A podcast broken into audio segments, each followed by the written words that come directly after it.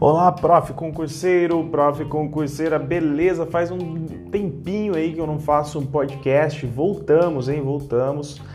Antes de nós começarmos, antes de eu falar o tema que a gente vai trabalhar nesse podcast, gente, nesse episódio aí, é o seguinte. Você não me adicionou ainda, meu, lá no Instagram, vai lá, pô, me adiciona lá no Tá underline, prof Vinícius. A gente tá é, a gente vai ter novidades aí em breve, uma comunidade no aplicativo bem fera, comunidade com uma programação semanal de postagem de conteúdos, a gente vai poder bater um papo lá dentro, tudo free, free, free, sem custo algum, para nós realmente aprendermos conteúdos pedagógicos que são cobrados em concursos de carreiras educacionais, tá? Você é muito bem-vindo, muito bem-vinda, mas para receber a informação, para saber como que vai fazer para participar, você tem que me acompanhar em algum lugar, seja no Facebook, seja lá no canal do YouTube, no Tá na Lousa Carreiras Educacionais ou no Instagram, em algum lugar você tem que me ver, beleza? Para você receber aí informações. Vamos lá, gente. A gente vai falar sobre tecnologia da informação e da comunicação. Cara, eu já gravei um monte de coisa sobre esse tema, abordando papel do professor, planejamento, recursos, é, já gravei autores específicos, psicologia da educação e, e, tecnologias da informação e da comunicação, um monte de coisas. E aqui eu vou fazer, eu fiz um rascunhozinho, vou fazer uma síntese para vocês, mas não quer dizer que o assunto seja pouca coisa, vou falar bastante coisa. Acredito até que esse podcast não seja muito curto. Prepara as canetas aí porque você vai ter bastante coisa para anotar, tá? Conteúdos que caem em provas e tal. Então, assim, vamos fazer um, um, episódio bacana sobre tecnologias da informação e da comunicação. Eu quero começar dizendo o seguinte, uma pergunta, na verdade. Quero começar fazendo uma pergunta. Será que as tecnologias da informação e da comunicação chegaram mesmo às escolas? Será que elas estão aí? É, por exemplo, computador, celular, é, os games, os mais variados softwares data show, câmeras, é, filmadoras, enfim, né, lousa digital, etc. Será que chegaram às escolas? E a resposta que nós temos dos mais variados autores é que sim, gente. Esses aparelhos, essas tecnologias da informação, da comunicação, enfim, os softwares, né? Tanto os hardwares quanto os softwares estão sim dentro das escolas. Tudo bem que existem desigualdades no Brasil, talvez não estão em todas as escolas, mas estão na maior parte delas. E a questão que nós precisamos levantar sempre é como trabalhar essas tecnologias, ok? E os concursos cobram isso. Como trabalhar? Que elas estão aí, nós sabemos. Mas como nós vamos trabalhar essas tecnologias? Qual é o, de que forma nós deveremos utilizá-las, né? E como elas estão sendo utilizadas? O mais importante é o que? Pensamento, é uma postura crítica diante das tecnologias, tá? Então nós precisamos sempre, nós, professores, coordenadores, nós precisamos sempre olhar para as tecnologias de forma crítica para inserir essas tecnologias dentro das instituições mas não de forma meramente reprodutivista. Isso você já sabe, não é? Ou seja, eu não quero usos mecânicos, eu não quero um uso mecânico. Ah, lá a gente tem um computador na escola, nós temos um laboratório, nós temos computadores, os alunos vão lá e digitam trabalho no Word. Beleza, digita trabalho no Word, conhece o software, utiliza a ferramenta, mas isso leva a quê?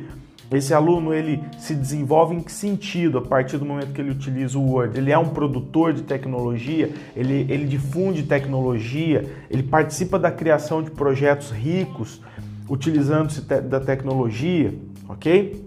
A gente precisa entender isso. Então, as tecnologias da informação e da comunicação, gente, elas são mais do que suportes, elas são mais do que recursos. É assim que eu tenho que entender. Nós temos que entender que tecnologia não é só recurso, é mais do que recurso.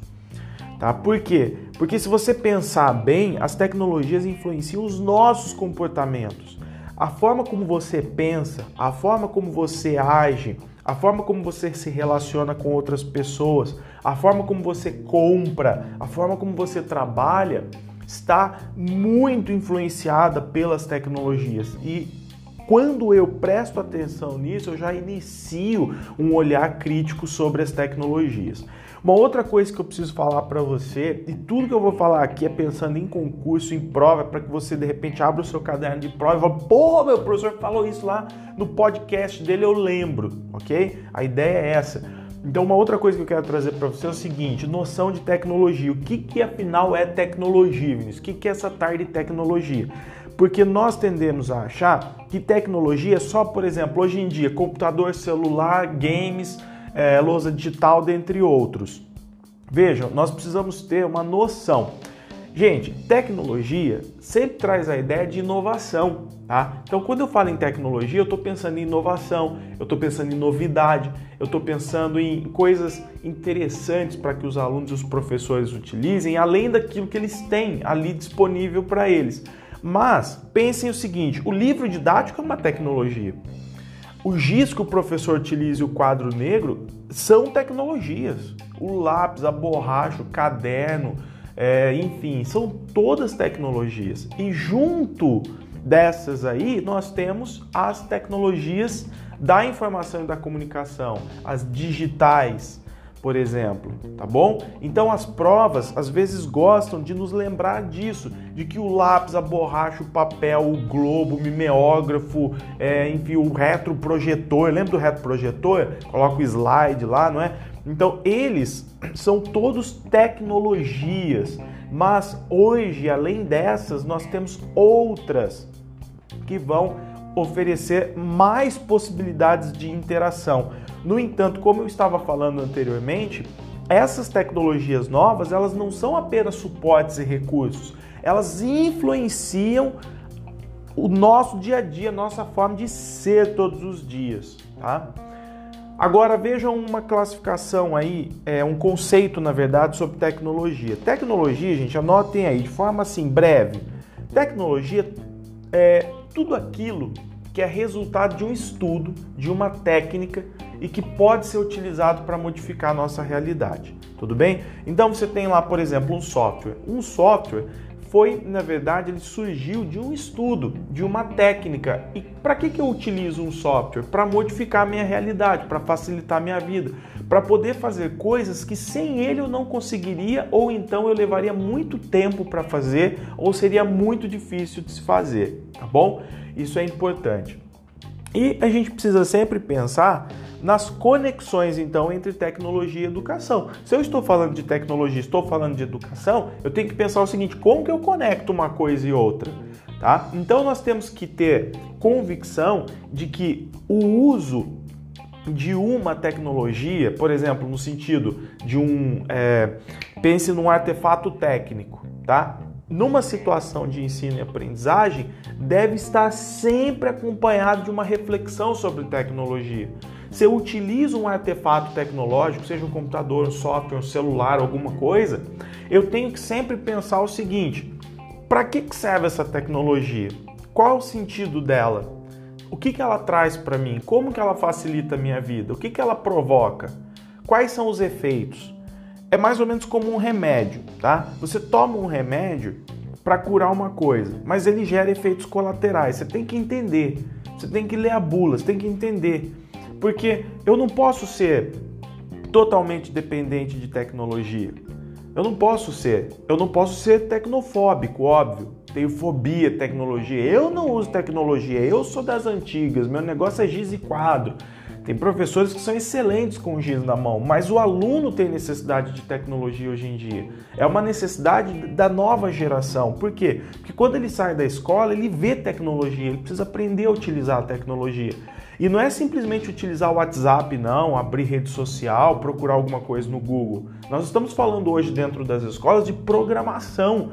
Os alunos precisam começar a aprender programação, a utilizar a internet de forma consciente, a pesquisar com habilidade e, obviamente, a criar mecanismos tecnológicos, como por exemplo novos softwares, novos programas. Hoje os alunos precisam desenvolver uma mentalidade para a criação de, de, de, coisas inovadoras, de tecnologias que, que vão trazer possibilidades de solução para a vida moderna, que vão solucionar problemas da vida moderna. Então eu preciso pensar no artefato, mas eu também tenho que pensar o seguinte: beleza, em que isso vai me ajudar? De que forma isso vai fazer com que os meus alunos tenham uma formação melhor? Como que isso vai contribuir para o letramento digital, por exemplo, dos meus alunos, para tornar esses alunos mais produtivos? E de que forma eu vou refletir criticamente sobre essa tecnologia, tá bom? Então, o professor, no dia a dia dele, na prática pedagógica, ele não pode, gente, compreender tecnologias de forma restrita a aspecto técnico, puramente instrumental. Tem que haver uma reflexão mais ampla, tem que haver um olhar mais aberto, mais global sobre as tecnologias, tá bom? E aí nós vamos entender o seguinte, que as tecnologias, elas são meios elas não são, por exemplo, um instrumento. Ah, por exemplo, eu utilizo o computador para quê? Ah, para digitar alguma coisa e imprimir. Não é só isso. Tecnologia, gente, é meio para eu informar. Então eu posso, por exemplo, realizar projetos com os alunos para criar blog e esse blog vai ser um meio de informação à população, ou seja, eu vou através dele informar coisas que são importantes para a população, para a minha comunidade. Então, a tecnologia é meio para informar, é meio para organizar coisas, informações, enfim, é meio para produzir, é meio para construir, construir soluções, é meio para reunir pessoas, para promover trabalhos coletivos, é meio para difundir ideias, tá? E difundir soluções, ideias, informações. É, é meio para se elaborar informações, é meio muitas vezes para se reelaborar informações. E o grande objetivo hoje dentro das escolas, dentro das redes de ensino, sejam elas municipais, estaduais, a tendência é que o objetivo maior seja construir conhecimentos de modo colaborativo. É o que nós queremos cada vez mais. O que nós queremos cada vez mais é fazer os alunos interagirem, fazer com que os alunos e professores possam construir conhecimentos de forma coletiva, de modo colaborativo. E as tecnologias são meios importantíssimos e eficientes para que isso realmente aconteça. Tudo bem? E nós também podemos falar da organização do trabalho pedagógico. Tá? Por quê? Porque quando eu falo de organizar o trabalho pedagógico, eu estou falando em planejamento. Então, o professor ele tem que planejar a utilização das tecnologias. Óbvio, Vinícius, nós já sabemos disso. Sim, só que junto, além de planejar, além de, de ter ali o planejamento dele, a sequência, a aula, o que ele vai trabalhar, é, com, com, com quais recursos, como ele vai trabalhar, é muito importante que existam atividades dialógicas. É muito importante que o planejamento e as atividades que o professor programa estejam pautados na interação com os alunos. Os alunos precisam participar. Eu quero formar alunos protagonistas na aprendizagem e, obviamente, na participação enquanto cidadãos. E os professores precisam aprender a gerenciar essas tecnologias. Por quê? Porque eu vou conversar com o aluno, dialogar com o aluno, permitir a participação desse aluno. Esse aluno vai me trazer novidades. Muitas vezes ele vai me sugerir um aplicativo, uma ferramenta que eu, professor, não conheço. E isso vai ser muito é, contributivo. E o professor, nesse caso, ele gerencia as tecnologias da informação e da comunicação porque ele é mediador, ele coloca o aluno diante dessas tecnologias para que o aluno seja um sujeito ativo, um sujeito de participação ativa. Como nós vamos pesquisar, o que nós vamos utilizar, o qual software, qual aplicativo, como nós vamos difundir. O aluno ele faz parte desse projeto, mas o professor ele é figura importante nesse processo, ele gerencia as tecnologias da informação e da comunicação. E ele vai cada vez mais ensinando o aluno a utilizar essas tecnologias de forma crítica. E isso, isso sim é inclusão digital. O que é inclusão digital? A inclusão digital não se limita a colocar o aluno diante de um computador, diante da internet. A inclusão digital, para que ela ocorra, ela deve ir além. Eu preciso ensinar o aluno para usar as tecnologias de forma crítica. E isso é função da escola. É função da escola preparar o aluno nesse sentido, tá bom? Beleza, gente? Ou seja, não basta simplesmente ficar ali utilizando recursos de forma aleatória, né? muito menos sem planejamento, sem objetivos claros. O professor precisa planejar, precisa ter objetivos claros e ele precisa trazer o aluno para esse planejamento, para essa discussão. É, precisa dialogar com o aluno para que esse trabalho realmente seja é, realizado de forma cooperativa. Tudo bem? Beleza, então você vai ver isso em, em, provas, em concursos, você vai ver lá é, como, por exemplo, é, dentro das, das questões, né, dentro de alternativas, que as tecnologias elas devem estar incorporadas no planejamento didático pedagógico, bom? Bem, uma outra coisa que é muito interessante, gente, é que a presença das tecnologias da informação e da comunicação na aula do professor, no trabalho e no planejamento, acaba sendo é, vamos dizer assim, uma forma de dimensionar a criatividade do professor. Por quê? Porque o professor ele não pode simplesmente falar assim, ah, eu utilizo tecnologias. O que, que eu faço? Eu monto PowerPoints e dou para os meus alunos, passo para os meus alunos. Não, não basta. O professor ele está sendo forçado a cada vez mais fazer um uso criativo das tecnologias. Nós temos muitos softwares, muitos aplicativos, muitas formas de se pesquisar, muitas ferramentas que devem estar incorporadas no planejamento didático pedagógico. Quanto mais o professor refletir sobre essas possibilidades, mais o professor aprender, mais os professores ouvirem os alunos, fazer cursos, mais o professor conhecer de tecnologias para gerenciá-las de forma adequada, maior vai ser a criatividade do professor com relação à utilização dessas tecnologias. O problema, gente, é que muitos professores ainda têm um certo medo de usar as tecnologias, têm receio, né? Aquela é a famosa tecnofobia. Não, eu estou bem do jeito que eu estou trabalhando. Por quê? Porque muitos professores, e eu sou professor, eu posso falar, nós professores, nós não gostamos muito de planejar. Por quê? A gente gosta, a gente adora planejar e dar aulas e tudo mais. Mas quando eu tenho muitas turmas, quando eu tenho muitas aulas para ministrar, muitos conteúdos, esse planejamento ele se torna uma tortura para o professor. E se o professor já tem o trabalho dele todo encaminhado, ele não quer ter que refazer isso. Ele não, ter, ele não quer muitas vezes se reinventar. Muitos professores acabam tendo muito receio com relação ao uso das tecnologias. Tudo bem? E aí existem os mais variados é, é, feedbacks ou posicionamentos dos professores.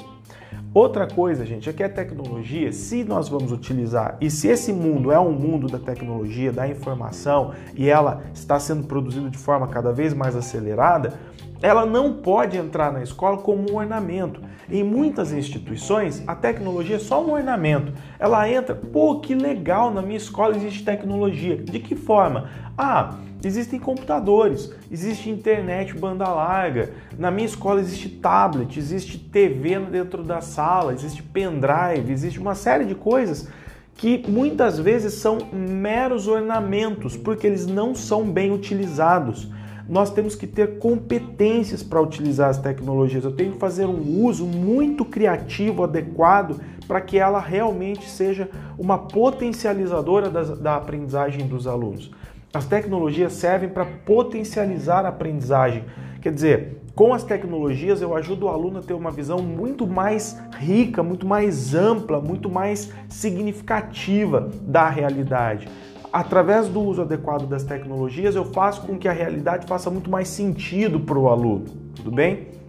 Então, eu tenho que estar muito bem preparado para utilizá-las e elas não podem ser um ornamento apenas dentro das escolas. Logo, as tecnologias devem servir como ferramentas de inclusão digital. Tá? Por quê? Porque através delas eu quero formar o sujeito crítico, eu não quero formar só um consumidor, eu quero formar um produtor de inovações tecnológicas. Eu quero formar o aluno que sabe, através das tecnologias, organizar informações, produzir informações, difundir informações, elaborar e reelaborar informações produzir soluções. Por isso que eu falei para vocês anteriormente. Hoje, dentro dos sistemas educacionais, fala-se em softwares, programação, fala-se em desde cedo trabalhar já com os alunos essa questão da programação. Aos poucos a robótica vai sendo incluída também. é, junto de, de, de, utilização de softwares, de criação de determinados softwares. Por quê? Porque o mundo é muito complexo e nós precisamos pensar em soluções para os problemas que nós vivemos no dia a dia e a educação a partir das tecnologias da informação e da comunicação visa, é, é, visa isso hoje em dia. Tudo bem? Bem, e um outro ponto que eu quero colocar para vocês e que eu não posso deixar de falar aqui, e pode ser que depois eu faça um podcast, um episódio só sobre o Pierre Levy, é sobre a questão da cybercultura. Nós estamos hoje numa educação que é uma educação voltada para a era da cybercultura. Só que para isso nós temos que entender o que é cybercultura. Então existe um livro do Pierre Levy que é justamente o livro Cybercultura, um livro muito legal, um livro que eu já gravei nos meus cursos. Eu vou trazer só um conceito para vocês um comentário e de repente a gente traz o livro aí, tá? Faz barulho aí que numa dessa eu coloco aqui na nossa agenda de produção de conteúdos, coloco lá na nossa nova comunidade que a gente vai lançar daqui uns dias.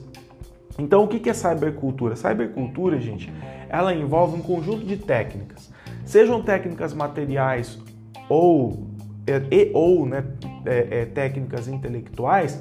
A verdade é que cybercultura é isso. Nós estamos vivendo hoje um mundo em que essas técnicas estão sendo reproduzidas, estão sendo construídas e reproduzidas cada vez mais. Além disso, a cybercultura envolve também um conjunto de práticas, envolve um conjunto de atitudes de modos de, de, de pensamento, modos de, é, é, de fazer as coisas, de valores, tá? que vão se desenvolvendo junto com o crescimento do cyberespaço.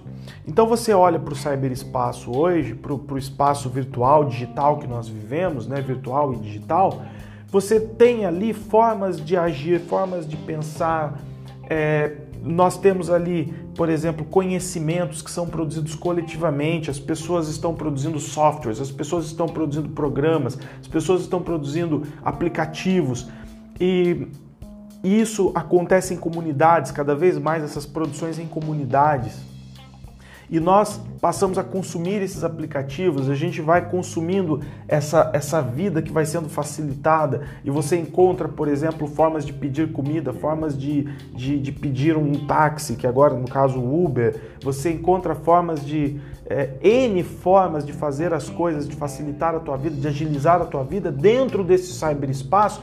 E esse cyberespaço, que é todo constituído de cybercultura, está conectado com o espaço material com o espaço material.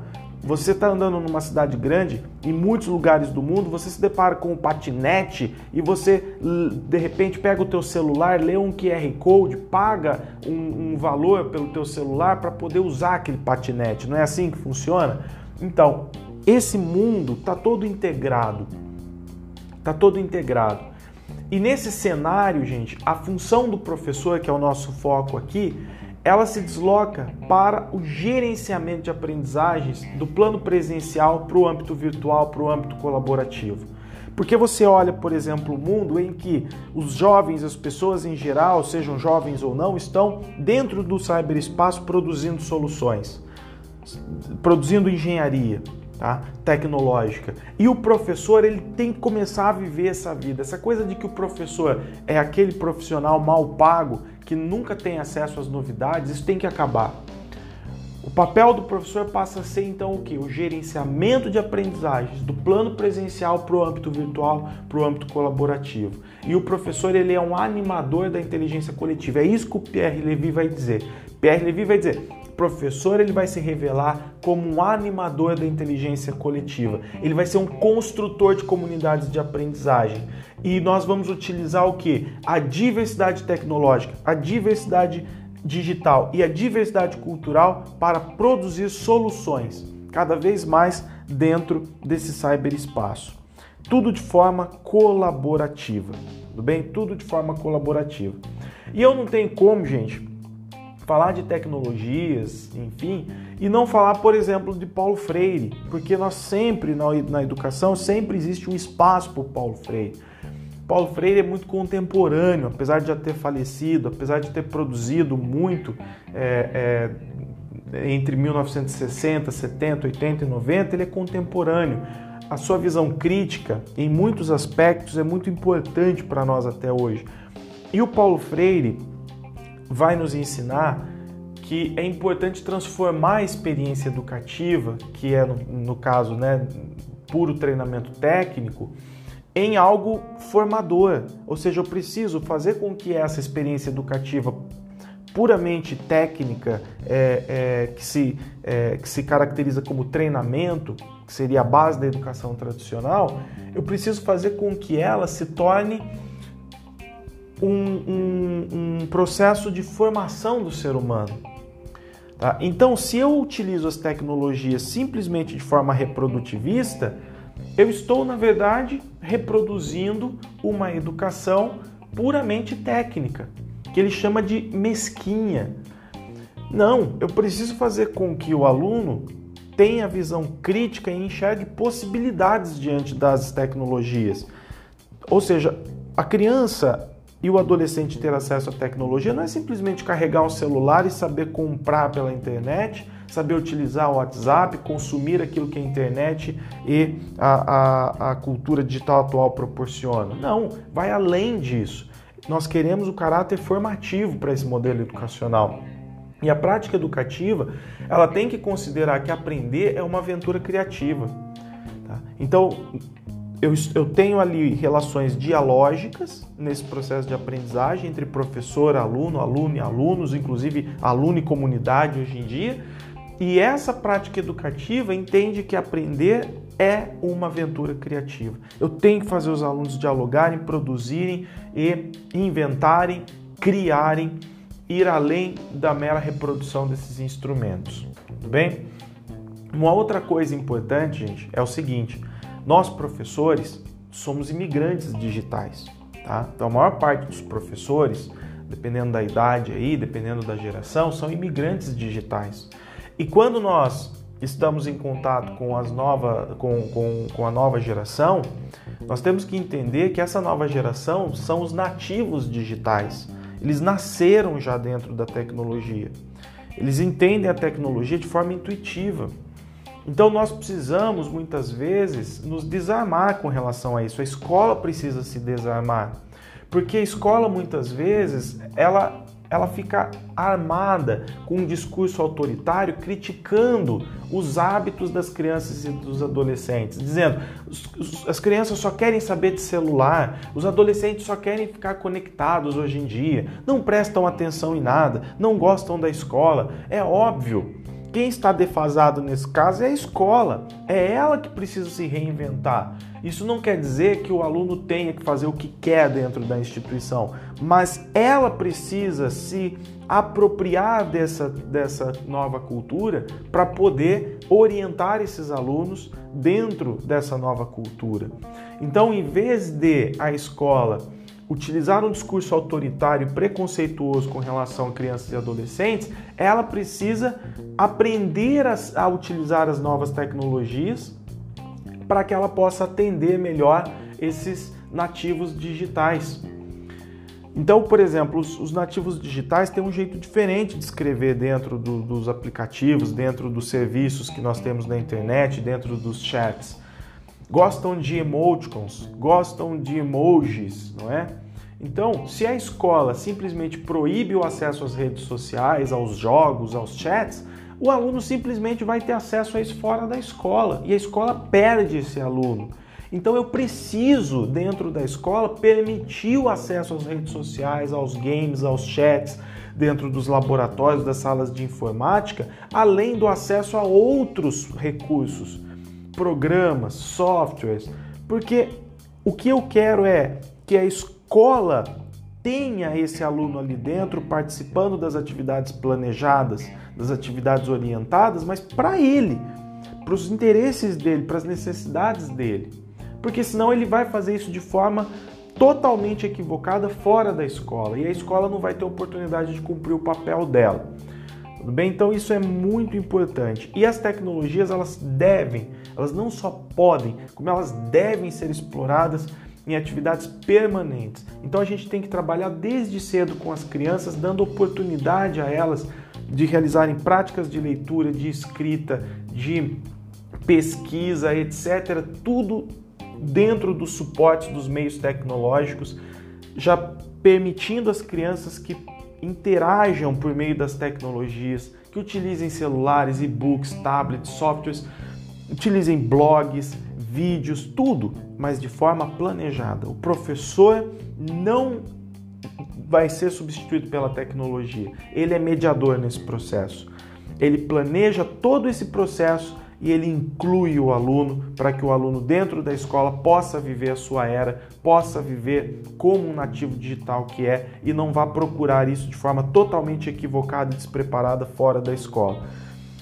Por isso que a gente tem muitas vezes cyberbullying, uma série de problemas envolvendo redes sociais e internet. Por quê? Porque esse aluno ele teve acesso a isso longe dos pais e longe da escola. E não e é justamente o que nós queremos é, mudar, não é? Então, como que as tecnologias entram em cena, gente?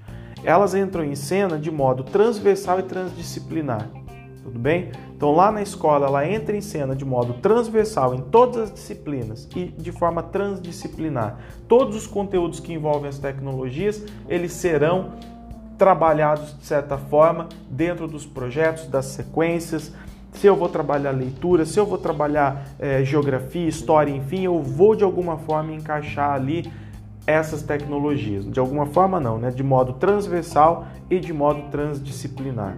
Tudo bem? As crianças, elas fazem parte de uma, de uma geração nova. Nós chamamos a infância hoje de infância multimídia. O espaço em que elas estão inseridas, além do espaço físico, é o espaço virtual também, por isso que a gente já fala hoje em cyberinfância, que é um período da infância online, e eu preciso ensinar essas crianças desde cedo a navegarem dentro desse espaço online, dentro desse espaço, desse cyberespaço, é, é, onde há tanta cybercultura. Eu preciso alfabetizar as crianças, levá-las desde cedo à alfabetização digital, para que elas estejam criticamente preparadas para lidar com as tecnologias. E eu quero que essas crianças não sejam apenas consumidoras de tecnologias, mas também produtores, que sejam sujeitos autônomos, críticos e utilizem a tecnologia em prol da transformação social. Tudo bem? Então isso é bem importante. Eu espero que com esse episódio, com esse podcast, eu tenha trazido informações pontuais para vocês que vocês vão encontrar depois lá na prova, em outras leituras, em outras aulas, em outros conteúdos que vocês é, tiverem acesso, beleza? Então, que vocês tenham realizado boas anotações aí, a gente fica por aqui nesse episódio. Mais uma vez, galera, me adiciona lá no Instagram, tá na Luz Underline Prof. Vinícius, ok? É lá que eu estou postando a nossa agenda de, de postagens, de informações, etc. Tá bem dinâmico o nosso Insta. Eu te espero lá. E até o próximo episódio, galera. Valeu, um grande abraço, até mais.